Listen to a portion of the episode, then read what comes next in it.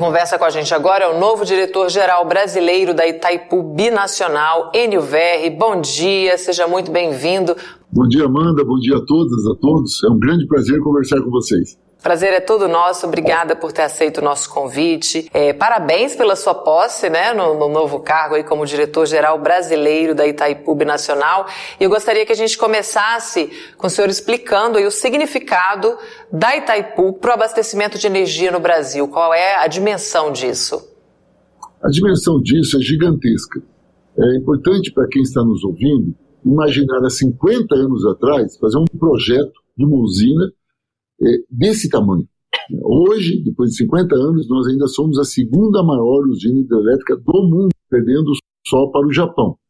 Claro que com o crescimento da economia brasileira, a participação de Itaipu na geração de energia, a sua participação no conjunto da economia foi diminuindo. Mas nós já representamos 25% da energia elétrica é, gerada aqui em, nosso, aqui em nosso país. Hoje, nós estamos em torno de 10%. Portanto, 10% de toda a energia elétrica gerada aqui no país, ela é resultado da nossa usina. Mas muito mais do que isso, Amanda e quem está nos assistindo, ela representa também é, uma política muito grande de integração. Afinal de contas, é uma coisa inédita, uma parceria do Brasil com esse tamanho, com essa capacidade econômica, com essa participação no mundo, com o Paraguai, que é um país menor, para que se tenha uma ideia, o Paraguai ele tem uma população menor do que do próprio estado do Paraná. O Paraguai tem hoje em torno de 7 milhões de habitantes, o Paraná tem 10 milhões de habitantes. Então, e é uma parceria que, mesmo com tamanhas diferenças, tem se mantido muito sólida, muito forte e tem contribuído muito para o desenvolvimento econômico, tanto da região sul do nosso país, como de todo o estado do Paraguai.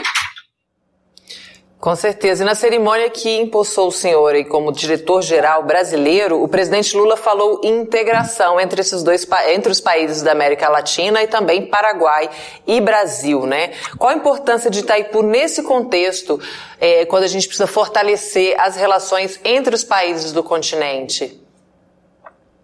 Olha, primeiro dizer que eu me senti muito honrado tomar posse com a presença de dois presidentes da República é uma honra e um desafio muito grande. Afinal de contas, é, foi o presidente Lula que me deu posse aqui na semana passada, mas estava presente também o presidente do Paraguai, né, o Mário Ábido, Marito. Então, imagine, além de um grande número de ministros. E o símbolo disso para a integração é gigantesca. Primeiro, eu quero ressaltar que o presidente Lula tem como marca a sua preocupação da integração da América Latina. Isso aconteceu durante seus oito anos de governo.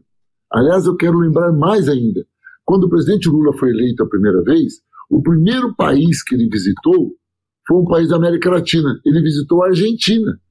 Enquanto todo o resto do mundo vai pedir bênção para quem? Para o presidente americano.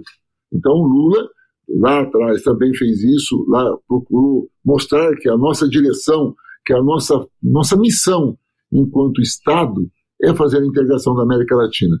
E a sua presença aqui foi esta marca. Esta marca ela, ela já está bem acentuada pelos discursos do presidente, pela, presidente, pela presença do, do presidente paraguaio, mas mais do que isso, né, aí sim tem a história de novo da Itaipu. A primeira grande experiência bem sucedida de integração no mundo é a usina de Itaipu. Para, para que vocês tenham uma ideia, o debate sobre integração ele começa no mundo pós Segunda Guerra Mundial, num grande encontro que teve em Roma em 45. Mas a pauta da União Europeia naquela época era a procura da paz, a, a necessidade de que não, ocorra, não ocorresse mais, né, que, não, que não houvesse condições de ocorrer uma nova guerra mundial. E isso que suscitou o que é hoje a União Europeia, que até hoje tem grandes dificuldades, como o Brexit, como as dificuldades com outros países. Aqui não. São 50 anos que Brasil e Paraguai convivem de uma forma é, muito respeitosa pelos dois lados, e isso também irradia a nossa parceria, fortalecendo o Mercosul. É, cabe destacar que no segundo semestre o Brasil assume a presidência do Mercosul, ela é rotativa, e nós vamos fazer um grande evento é, é, com a presença do presidente Lula exatamente para marcar isso. A Itaipu, como instrumento de fortalecimento da integração do Mercosul, mas também na expectativa de retomarmos um que nos últimos seis anos foram destruídos, que é a Unasul. A Unasul é um sonho construído pelo presidente Lula, que teve apoio de outros presidentes da América do Sul e que esperamos, agora com seu retorno à direção do Brasil, possa ser fortalecido. Tenho ouvido de, dos vários embaixadores que eu converso eh, representando Itaipu, dos vários países aqui da nossa região, todos com uma expectativa muito grande do presidente Lula ser o grande dirigente e o grande motivador da retomada da Unasul. O investimento, né? Você estava falando 50 anos aí que o projeto foi proposto, o investimento é, foi finalmente amortizado, né? A empresa paga menos juros por isso, né? É possível, dentro desse contexto, reduzir os preços a ponto disso ter impacto nas tarifas que chegam para o consumidor final? Terá, terá, mas ela não é tão alta, porque, como eu disse, a nossa geração de energia representa hoje em torno de 10% da energia utilizada no Brasil. Eu estou falando da energia total, porque hoje nós temos, além da energia é, gerada pelas hidroelétricas, nós temos também energia solar, eólica, então temos outras alternativas que têm crescido muito nas últimas décadas. Como, mesmo que a energia baixe muito o valor da energia gerada aqui no Itaipu, e, e realmente vai baixar, o reflexo sobre o conjunto do Brasil não é tão alto, porque afinal de contas somos 10%, então digamos que a gente tem uma redução de 20% do preço da energia, mas como somos só 10%, estamos falando em 2%. Então, é um valor é, que não chega a ser um substancial, mas em termos de Brasil, de bilhões, é um resultado muito grande. Portanto, é, o resultado de, do fim do pagamento, que foi dia 28 de fevereiro, a última prestação, e significa que a Itaipu está quitada e que 50% dela é do Paraguai, que 50% dela é do Brasil, e tudo que ela gera agora que pode ser transformado em redução de valores da energia ou pode ter um trabalho concomitante, redução do valor e aumento de investimentos, porque infelizmente a Itaipu não é tão conhecida no conjunto do Brasil, mas aqui no estado do Paraná é, todos sabem da importância dela enquanto também uma motivadora de políticas ambientais, de inclusão social, inclusive de infraestrutura. Por exemplo, a segunda ponte que foi construída aqui entre o Brasil e o Paraguai, ela foi 100% paga por Itaipu. Grandes obras de infraestrutura dos últimos quatro anos, aqui, estou falando obras de 100 milhões, de 200 milhões, de 50 milhões, várias obras de infraestrutura foram pagas por Itaipu. Então, o que pode ser feito, e é esse o debate que nós estamos fazendo em parceria com o Paraguai e junto ao presidente Lula, é exatamente essa taxa de retorno para a população brasileira. Um percentual de redução, mas também algum percentual de ampliação de investimentos, principalmente nas políticas sociais e de geração de emprego e renda, que é a marca é, da política que a população elegeu para presidente da República, que foi a campanha do presidente Lula. Então, a nossa expectativa é sim, após as negociações com o lado paraguaio que já estão ocorrendo, somarmos uma pequena redução, mas uma ampliação de investimentos para o conjunto do país. E falando também em integração, né, a Universidade Federal da Integra de Integração Latino-Americana foi criada em 2007 também, fruto de uma parceria com Itaipu. É, eu queria saber qual a importância dessa iniciativa, qual a situação dessa aliança né, atualmente, se há alguma iniciativa ou projeto sob sua gestão. Se essa Unila, se eu não terminar a obra do Unila, o presidente Lula me demite. A verdade é que a Unila é uma paixão e uma marca do presidente Lula, porque foi ele que criou e ele entende que a UNILA é uma grande marca da participação e a importância da ciência na integração da América Latina. Não tem como pensar numa integração da América Latina apenas no modelo tradicional que se pensava nos anos 60, 70, quando o Fernando Henrique Cardoso e o Enzo Faletti escreveram seus livros sobre a relação da América Latina, sobre desenvolvimento e subdesenvolvimento. Hoje, a dinâmica do capitalismo impõe a visão da e a importância da ciência, da inovação tecnológica, é, de uma integração que passe muito além da bandeira econômica, uma integração que passe pelas bandeiras culturais, sociais e científicas. E a UNILA é exatamente esta marca, a marca da integração cultural, da ciência, da pesquisa, e aí sim, como resultado disso, de muita inovação tecnológica. A Unila existe, ela existe aqui em Foz do Iguaçu, ela cumpre o seu papel de integração, mas em termos físicos, a sua obra, a obra do campus, que era uma marca, inclusive um projeto de Niemeyer, está absolutamente paralisado há seis anos. E o que é pior, com seis anos parado, a obra está se degradando. É, nós vamos ter que rever tudo isso. Eu tive uma longa reunião com o corpo técnico de Itaipu ontem, discutindo a recuperação da Unila. Nós esperamos ter nos próximos dias uma outra reunião com o ministro Camilo, que é o nosso ministro da Educação, para construirmos uma parceria com o Ministério da Educação, com o Itaipu como parceira, para nós terminarmos a obra da Unila. Essa é uma tarefa que o presidente Lula é, deu, não só a mim, mas ao conjunto da Itaipu no dia da minha posse, e depois disso eu tive mais duas, duas ou três vezes oportunidades de alguma reunião com o presidente e ele me cobrou.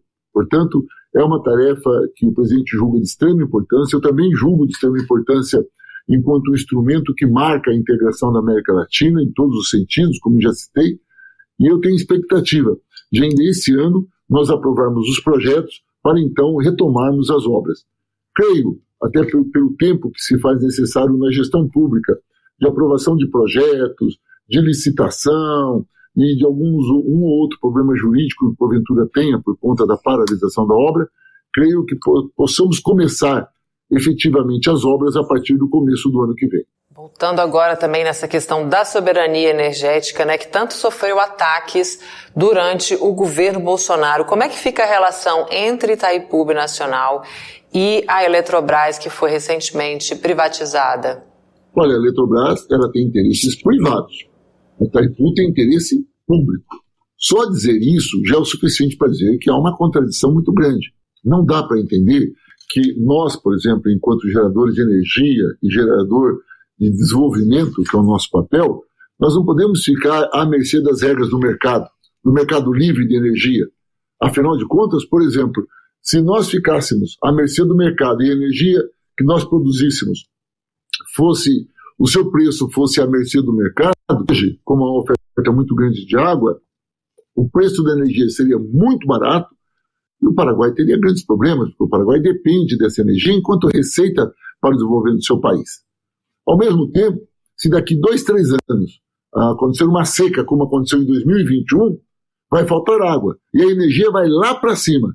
Isso pode inviabilizar, inclusive, a economia brasileira em termos de custo de energia para as indústrias, ou mesmo acesso à energia às pessoas mais pobres. Por isso, é, nós entendemos que o retorno da Eletrobras, enquanto um grande instrumento de, de, de gestor da energia elétrica, da produção da energia elétrica, e, consequentemente, como instrumento de desenvolvimento econômico e social, é fundamental. Foi criado algo paralelo, que chama Embepar. A Embepar é uma, uma holding, né, uma grande empresa pública, 100% pública, que comercializa a energia gerada por Itaipu. Mas, sem dúvida nenhuma, a Eletrobras tem expertise, tem décadas, quadros técnicos, tem um acúmulo. A Eletrobras não é um prédio. A Eletrobras não é apenas um monte de servidores na frente de um computador.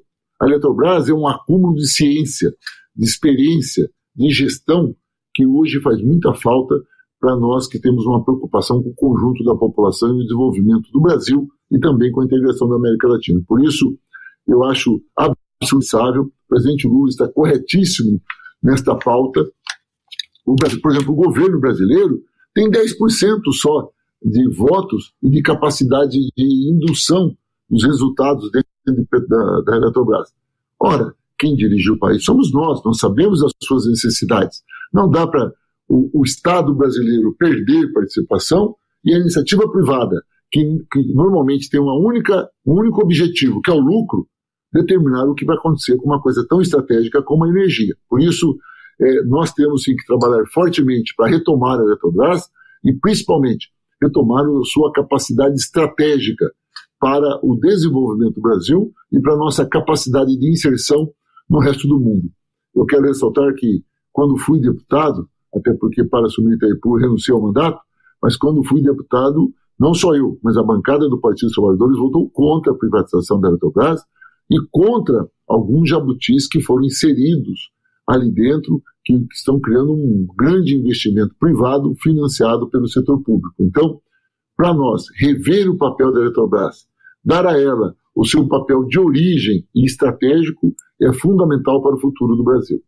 Maravilha, aqui o Alberto Quirone saudando também, Josi Negreiros, parabéns, NUVR, bora pra luta.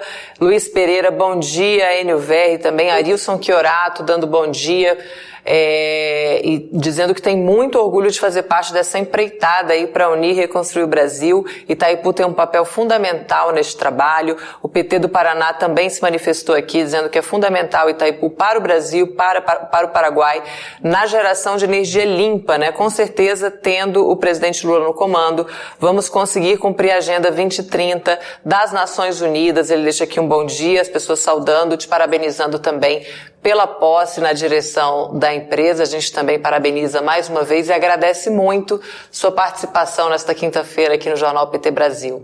Mano, eu que agradeço, agradeço muito os votos aí de parabéns e felicidades que me foram dirigidos. Sem dúvida nenhuma é um grande desafio, mas também uma grande honra. Sem dúvida nenhuma, contribuir através da Itaipu com as políticas que serão adotadas pelo presidente Lula é mais do que uma honra, é um dever e creio que a Itaipu vai cumprir o seu papel, que já cumpriu antes com muita eficiência, e fazer com que o Brasil seja cada vez mais justo, mais democrático e que todos tenham acesso àquele mínimo que todo ser humano merece. Essa tarefa que elegeu o presidente Lula também será exercida aqui por, por nós todos, não só da direção, mas pelo conjunto de empregados e empregadas da Itaipu, que também tem esse compromisso já demonstrado aí no decorrer de décadas que estão atuando aqui podem contar conosco. Um grande abraço. Um abraço, muito obrigada, bom dia.